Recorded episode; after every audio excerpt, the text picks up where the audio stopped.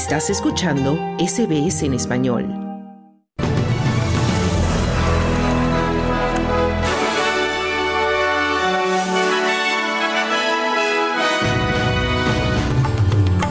10 asciende el número de personas fallecidas en medio de las tormentas que azotan la costa este de Australia.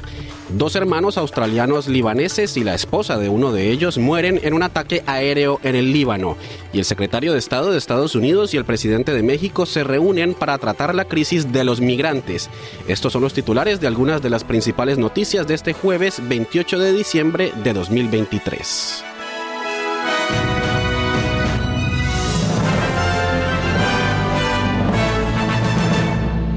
Empezamos con noticias nacionales. El número de personas que han muerto por el mal tiempo que azota la costa este del país ha aumentado a 10 después de que se encontrara el cuerpo de un hombre en la región de East Gippsland de Victoria. Desde el 25 de diciembre, cuando empezaron las fuertes lluvias y las inundaciones, siete personas han fallecido en Queensland, incluida una niña de nueve años y tres en Victoria. La comisionada de policía de Queensland, Katarina Carroll, ha pedido a la gente que siga las instrucciones proporcionadas por las autoridades mientras la situación continúa.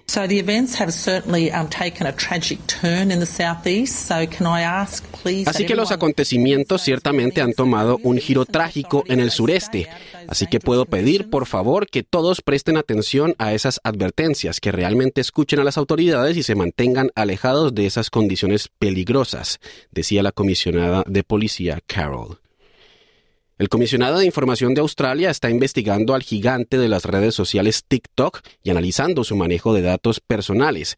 Esto como consecuencia de las acusaciones que indican que TikTok ha estado recopilando datos sin consentimiento de personas que ni siquiera tienen instalada la aplicación. Los señalamientos se relacionan con el uso de una herramienta de seguimiento conocida como Pixel para recopilar datos que incluyen el historial de Internet y la información personal. Nigel Pryor, profesor de seguridad cibernética de la Universidad de Monash, le ha dicho a Channel 7 que todos los sitios de redes sociales son culpables de usar esta tecnología, pero cree que merece una mirada más cercana.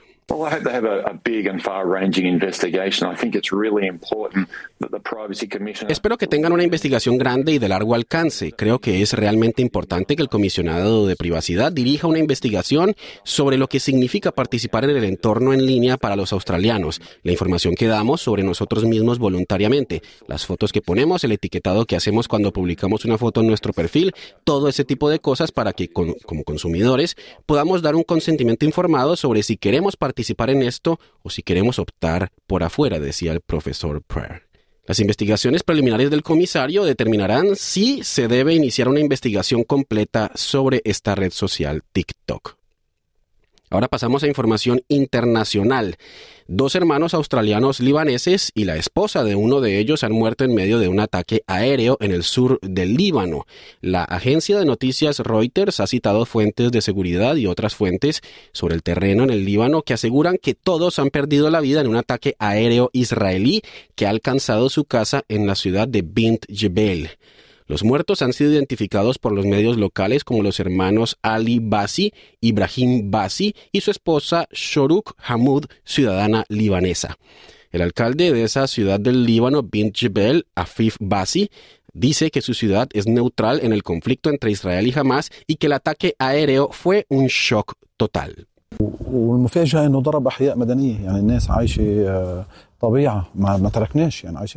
Fue una sorpresa que los israelíes atacaran un barrio civil. La gente aquí vive normalmente, no han huido. El pueblo estaba neutral, pero nos sorprendió que un barrio civil fue atacado. Realmente fue una sorpresa para todos nosotros, decía el alcalde Basi.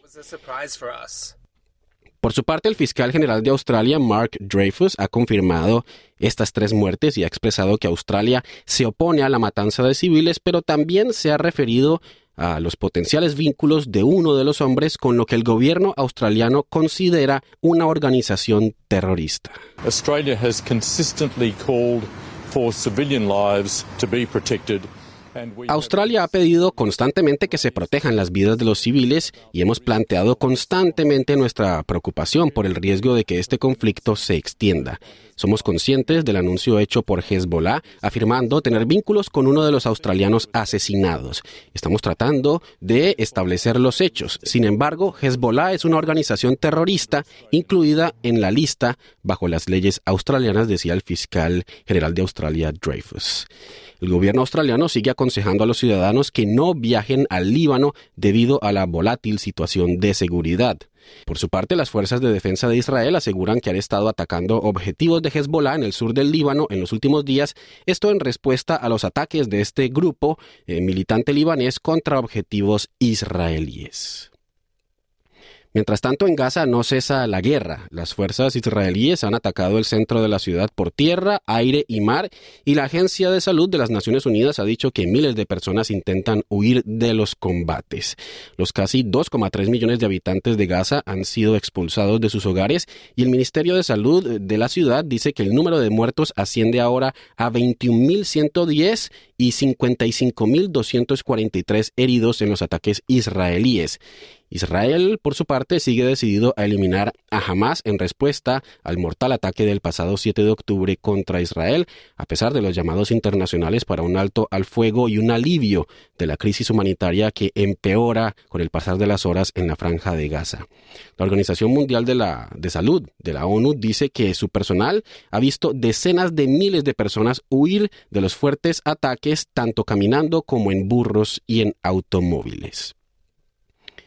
Ahora pasamos a noticias del continente americano porque el secretario de Estado de Estados Unidos, Anthony Blinken, se ha reunido en Ciudad de México con el presidente mexicano Andrés Manuel López Obrador para hablar sobre el aumento de migrantes que llegan a la frontera suroeste de Estados Unidos. López Obrador ha dicho que está dispuesto a ayudar a limitar el aumento, pero ha agregado que quiere ver avances en las relaciones de Estados Unidos con Cuba y Venezuela, que son dos de las principales fuentes de migrantes en la región. El líder mexicano ha expresado que también le gustaría ver más ayuda al desarrollo para la región para abordar algunas de las, causas fundamentales. Mientras tanto, cientos de migrantes en una caravana que partió el domingo anterior rumbo a Estados Unidos dicen que quieren que las autoridades entiendan su difícil situación y les brinden oportunidades laborales. Marvin Rodas es uno de los migrantes y proviene de Honduras. Pues que ellos hagan conciencia y que se pongan en Queremos que ellos hagan conciencia, que se pongan en nuestro lugar porque nosotros, como ven, estamos luchando por llegar sin molestar a nadie y venimos sin faltarle el respeto a nadie.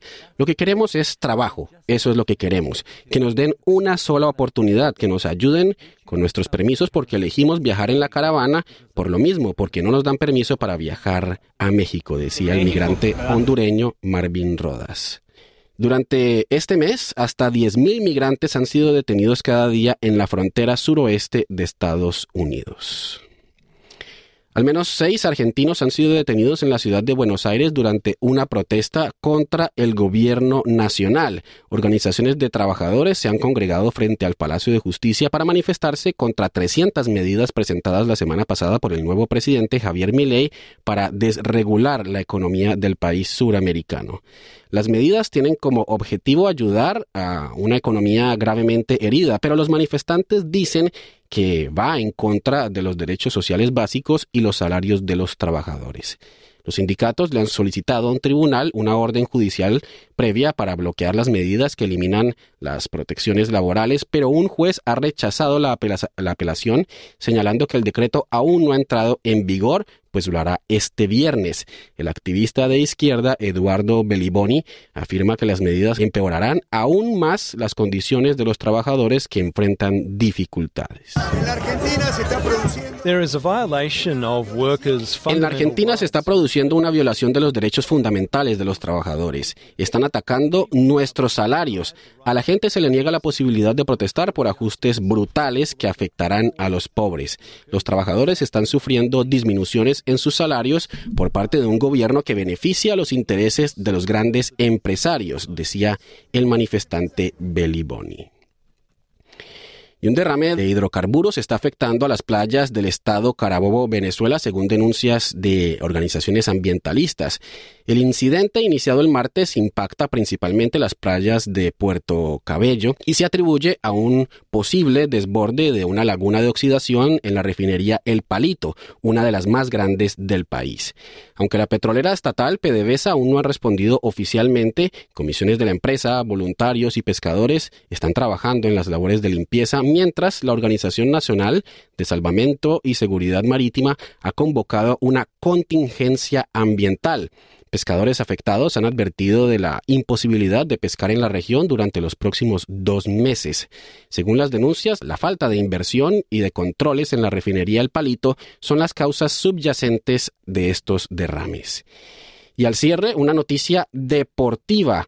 Law Connect, subcampeón en los últimos tres eventos, ha ganado este año la carrera de yates de Sydney a Hobart al cruzar la línea de meta del río Derwent 51 segundos por delante de su rival Comanche, con el que estuvo cabeza a cabeza durante toda la carrera. El tiempo final de llegada del Law Connect, dirigido y de propiedad de Christian Beck, fue de un día, 19 horas, 3 minutos y 58 segundos.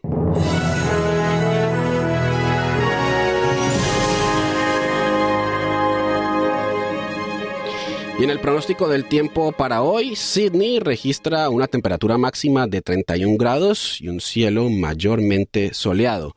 Melbourne, una temperatura máxima de 21 grados con lloviznas. Brisbane, una temperatura máxima de 36 grados centígrados y un cielo soleado. Perth, una máxima de 31 grados y mayormente soleado. Adelaide, una temperatura máxima de 27 grados con algunas lluvias. Hobart, una máxima de 22 grados, también con algunas lluvias. Canberra, una temperatura máxima de 28 grados con cielo parcialmente nublado. Y Darwin, una temperatura máxima de 35 grados con cielo parcialmente nublado.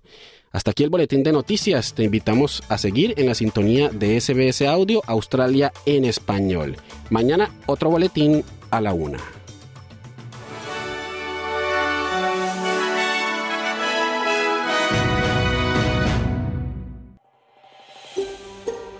¿Quieres escuchar más historias como esta? Descárgatelas en Apple Podcasts, Google Podcasts, Spotify o en tu plataforma de podcast favorita.